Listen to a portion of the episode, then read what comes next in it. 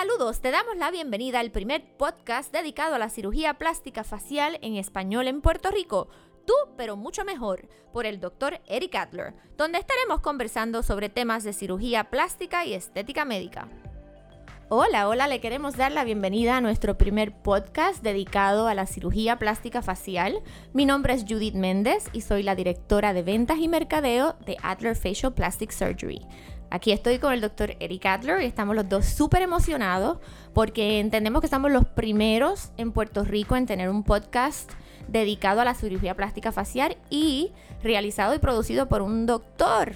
Bienvenido, doctor Adler. Gracias, Judy. Aquí otra vez ustedes haciendo de las suyas conmigo, con los inventos, pero qué bueno, qué bueno que estamos haciendo historia y que vamos a ayudar a mucha gente.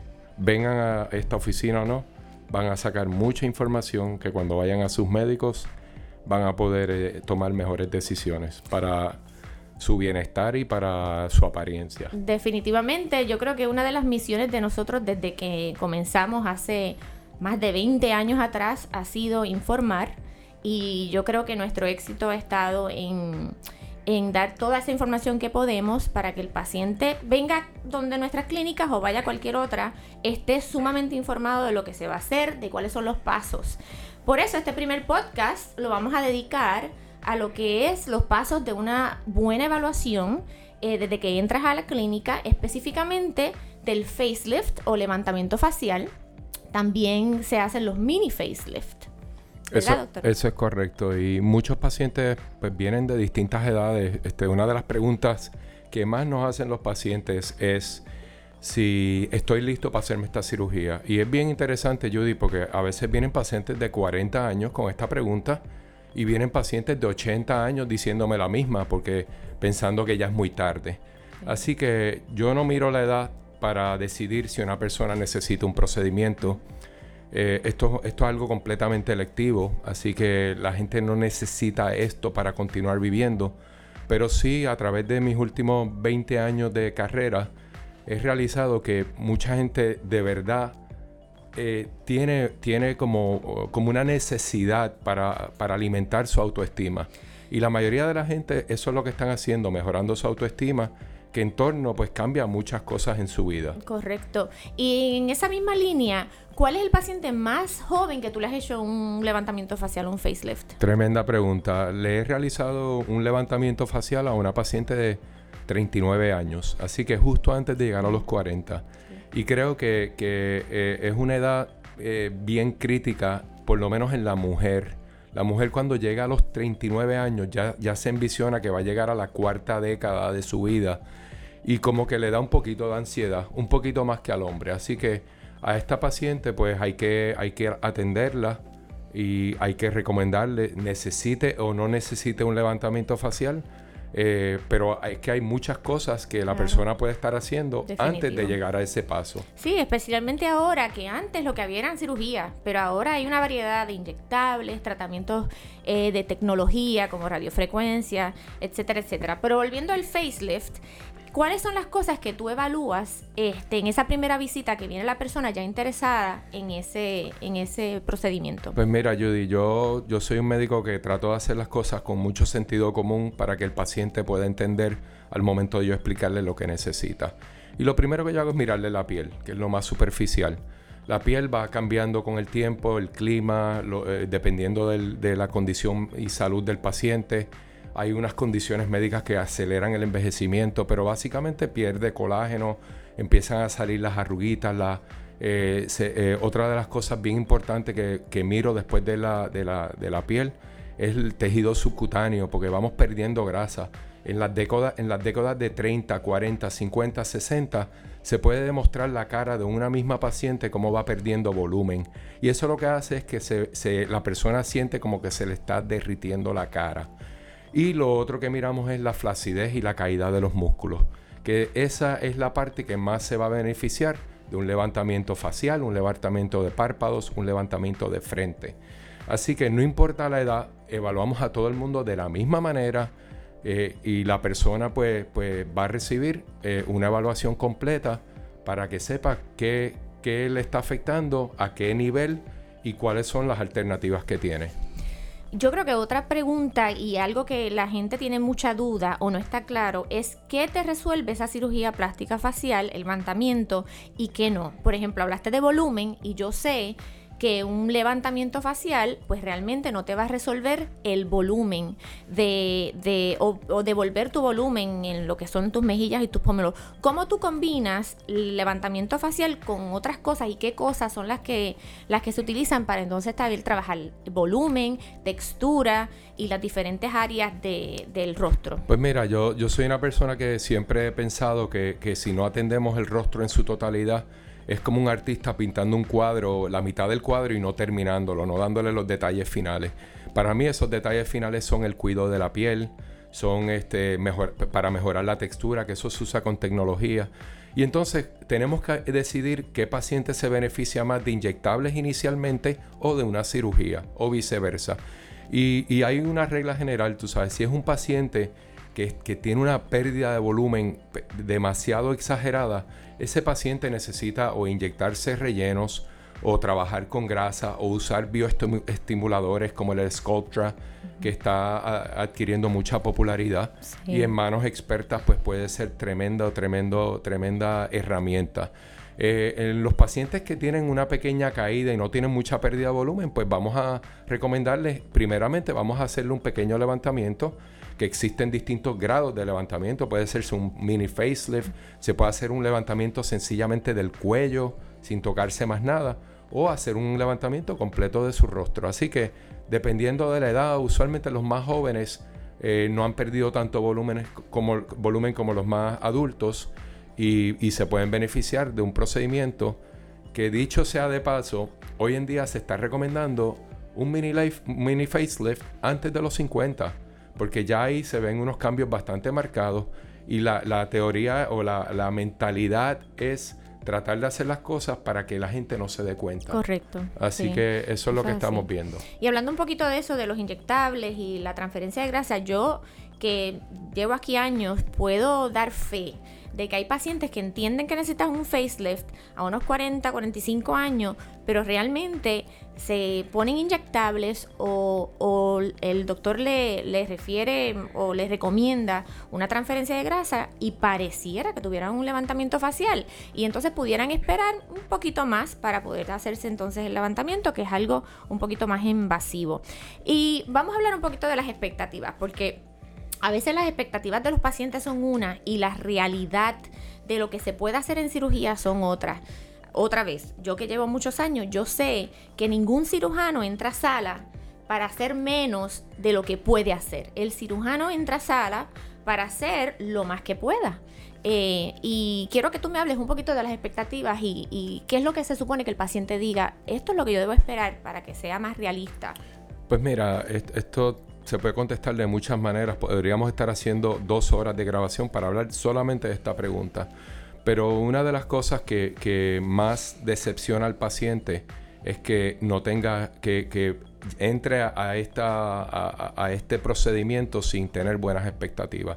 Y yo creo que las expectativas de, de un procedimiento, tú no puedes compararte con tu vecina, con tu amiga, porque cada persona tiene sus propiedades anatómicas y dependiendo de la anatomía del paciente es que yo voy a poder decidir eh, o, hasta dónde yo voy a poder, poder, llevar a esa persona después de una cirugía eh, eh, con el levantamiento. Una de las cosas que yo veo es muchas personas que están que no están en su peso ideal. Y esas personas que no están en su peso ideal, siempre se les recomienda que bajen un poco de peso porque se pierde un poquito de lo que se llama la, la grasa visceral, que está debajo de los músculos del cuello, de los músculos faciales y, muchas veces esa grasa no permite que la persona obtenga esa definición que quieren en el área del cuello, en el área de la, de la quijada, eh, en el mismo área de los pómulos, porque toda esta grasa pues, puede también, de la misma manera que la usamos a nuestro favor, puede también trabajar en contra de la persona. Eh, así que yo creo que es bien importante, eh, en términos generales, una cirugía te puede hacer lucir 5 o 10 años más joven eh, no va a detener el proceso del envejecimiento. Eso es bien importante que la gente lo sepa. Eh, y entonces, este, por medio de tratamientos inyectables, pues se, piensa que puede bajar de 3 a 5 años. Para mí lo más importante, Judy, es que todos estos tratamientos yo le digo a mis pacientes que se van a ver refrescados. Yo no le, yo no le quiero poner un número de años que se van a quitar. Yo no le digo al paciente, o sea, yo le voy a, yo le prometo a mi paciente que yo le voy a poner todo mi esfuerzo para hacer el mejor procedimiento en esa paciente o en ese paciente. Y, el resultado va, va a finalmente eh, eh, ser el que el paciente, de acuerdo a su cicatrización, que nadie, ninguno lo podemos controlar, de acuerdo a, a, estas otras propiedades anatómicas que yo te he mencionado, y yo creo también, tú sabes que Judy, que la mentalidad es bien importante. yo te lo iba a decir ahora mismo, porque para mí la actitud del paciente... Es, todo. Oye, es todo. Eh, hace una diferencia increíble. Y, y, eso es correcto. Los pacientes que vienen con una mentalidad bien positiva, que están, este, que, que tienen sus expectativas eh, reales, esos son los pacientes que mejor quedan. Porque, porque a lo mejor no, no es el facelift más espectacular que tú vas a ver, pero la persona se va a proyectar de una manera que es el face más bonito. Y, y, eso uno lo ve hasta cuando hay pequeñas complicaciones, porque en toda cirugía puede haber algo que si un lado no cerró igual que el otro, o, y tú lo ves, la diferencia del paciente que tiene una buena actitud y que viene eh, positivo a uno que ya viene cargado, con mucha ansiedad, mucha preocupación. Yo se lo digo a todos los pacientes que pasan por mis manos después de las tuyas, digo, mira, esto 55% de tu recuperación es cómo tú lo tomes, tu actitud, que estés positiva, que sigas instrucciones también. Eso es importante, definitivamente eso es un tremendo punto. Entonces, tengo dos preguntas más y ya vamos a estar terminando nuestro, nuestro próximo podcast, nuestro primer podcast. La cirugía de mujer y de hombre, ¿cuáles son las diferencias? Bien rápido, el hombre y la mujer no se operan de la misma manera. Si yo le hago la misma cirugía a la mujer que al hombre, el hombre se va a ver femenino. Si le hago la cirugía de la mujer, del hombre a la mujer, pues la mujer se va a ver masculina. El hombre tiene la piel más gruesa, la vascularidad es mucho más abundante. La cirugía es un poquito más, más este, challenging eh, porque, porque me voy a tardar un poquito más tiempo movilizando los tejidos y entonces en el área de los ojos es bien importante no arquearle las cejas mucho al hombre. La mujer puede eh, tolerar un poquito más de arco. El párpado de la mujer se puede remover un poquito más la piel. El hombre no quiere remover tanta. Eh, el área de los pómulos del hombre varía a, la mujer. Hay unos puntos focales donde nosotros queremos levantar el pómulo. Y, si, y, es bien importante, eh, incluyendo también el área del cuello y, y del mentón. Otra cosa bien importante, la nariz. La nariz, no hemos hablado de ella, eso es tema para otro podcast, pero la nariz es una de las cirugías que yo realizo mucho con los facelifts, porque la gente cuando envejece, la nariz le envejece. Y cuando trabajamos eso, obviamente la nariz del hombre y la mujer tienen que ser bien diferentes. El hombre la lleva más fuerte, el mentón es más fuerte en el hombre. Así que hay muchos factores que consideramos y yo creo que es bien importante que el paciente sepa que queremos atenderlo de acuerdo a su género también. Sí, pues hay dos cosas. Quiero tomar la oportunidad para exhortar a los hombres porque eh, yo, que estoy aquí todos los días, eh, tengo la experiencia de que quizás los hombres quieran hacerse este tipo de cirugía, pero tengan miedo. Nosotros estamos viendo más hombres y más hombres cada vez. Segundo, una de mis cirugías favoritas de resultados es levantamiento facial en hombre los levantamientos faciales en, en mujeres son excelentes, pero la diferencia que hace un facelift en el hombre, especialmente en cuello, es espectacular. Así que yo exhorto a todos esos hombres o a estas mujeres que nos están escuchando, que tienen sus esposos y, ese cuellito está flácido, que los manden para acá. ¿Y por qué no aprovechamos para decir que nosotros tenemos un espacio especial para el hombre en esta oficina que no quiere venir a evaluarse y sentarse al lado de la mejor amiga de su esposa o de su mamá eh, tenemos este, una clínica, tratamos de, darle su espacio. Correcto. Le buscamos su horario, así que es cuestión de acomodarlos para que ellos se sientan cómodos desde el momento que entran por esa puerta. Así mismo es. Bueno, esto es todo lo que tenemos que hablar del, levantamiento facial.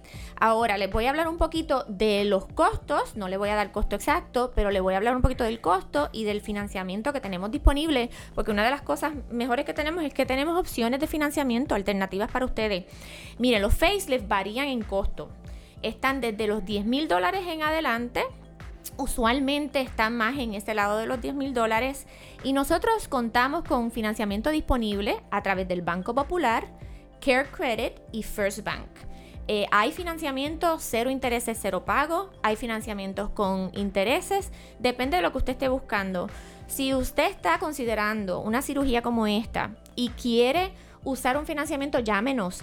Puede hablar conmigo, con Judith, con Obi, que es coordinadora de pacientes de nosotros, o con Nancy. Las tres somos expertas en lo que es financiamiento. Le podemos hasta sacar cuánto usted va a estar pagando mensualmente. Así que no tenga miedo. Denos una llamadita. Le vamos a dar toda la información que usted necesita. Nosotros somos una clínica abierta. La política de nosotros no es ocultar precios hasta que usted llegue aquí. Tampoco es ocultar la información. Así que si usted quiere información completa, llámenos, le vamos a dar los costos que se le puedan dar, se le va a dar la manera de tú separar cirugía, casi todo lo que usted tenga en preguntas que no tenga que ver exactamente con los tecnicismos de la cirugía, se lo vamos a poder ofrecer por teléfono. Así que vuelvo y le digo, no tenga miedo y llámenos. El teléfono de nosotros es 787-751-3361. Bueno, doctor, yo creo que ha sido un éxito. Qué bueno. Para hacer nuestro primer podcast. Estamos como de pilot. Yo me siento emocionada porque me siento que estoy en una serie de televisión. Y me da mucho gusto hacer esto porque me siento como cuando iba a la radio. ¿Verdad? Y, cada vez se me ha hecho más y más difícil sí. por el compromiso que tenemos aquí con nuestros pacientes. Así que gracias por este invitarme y sacarme un poquito de mi tiempo de mi familia para venir a hacer esto. Pero esto es bien importante porque eh, lo que, como dicen los americanos, knowledge is power. Y con este conocimiento que le estamos brindando a ustedes, ustedes van a tomar mejores decisiones para hacerse sus arreglitos y sus cositas. Y recuerda que nosotros estamos auspiciados por nosotros mismos, Adler Facial Plastic Surgery, Aesthetic by Adler, que es nuestra estética médica, y Hair Restoration by Adler, que es nuestra clínica de trasplante de cabello y restauración de cabello. Gracias, gracias por oírnos. Esperamos que nos oigan la próxima vez. Bye. Este podcast fue auspiciado por Adler Facial, Metaesthetic by Adler y Hair Restoration by Adler, producido por Melodef.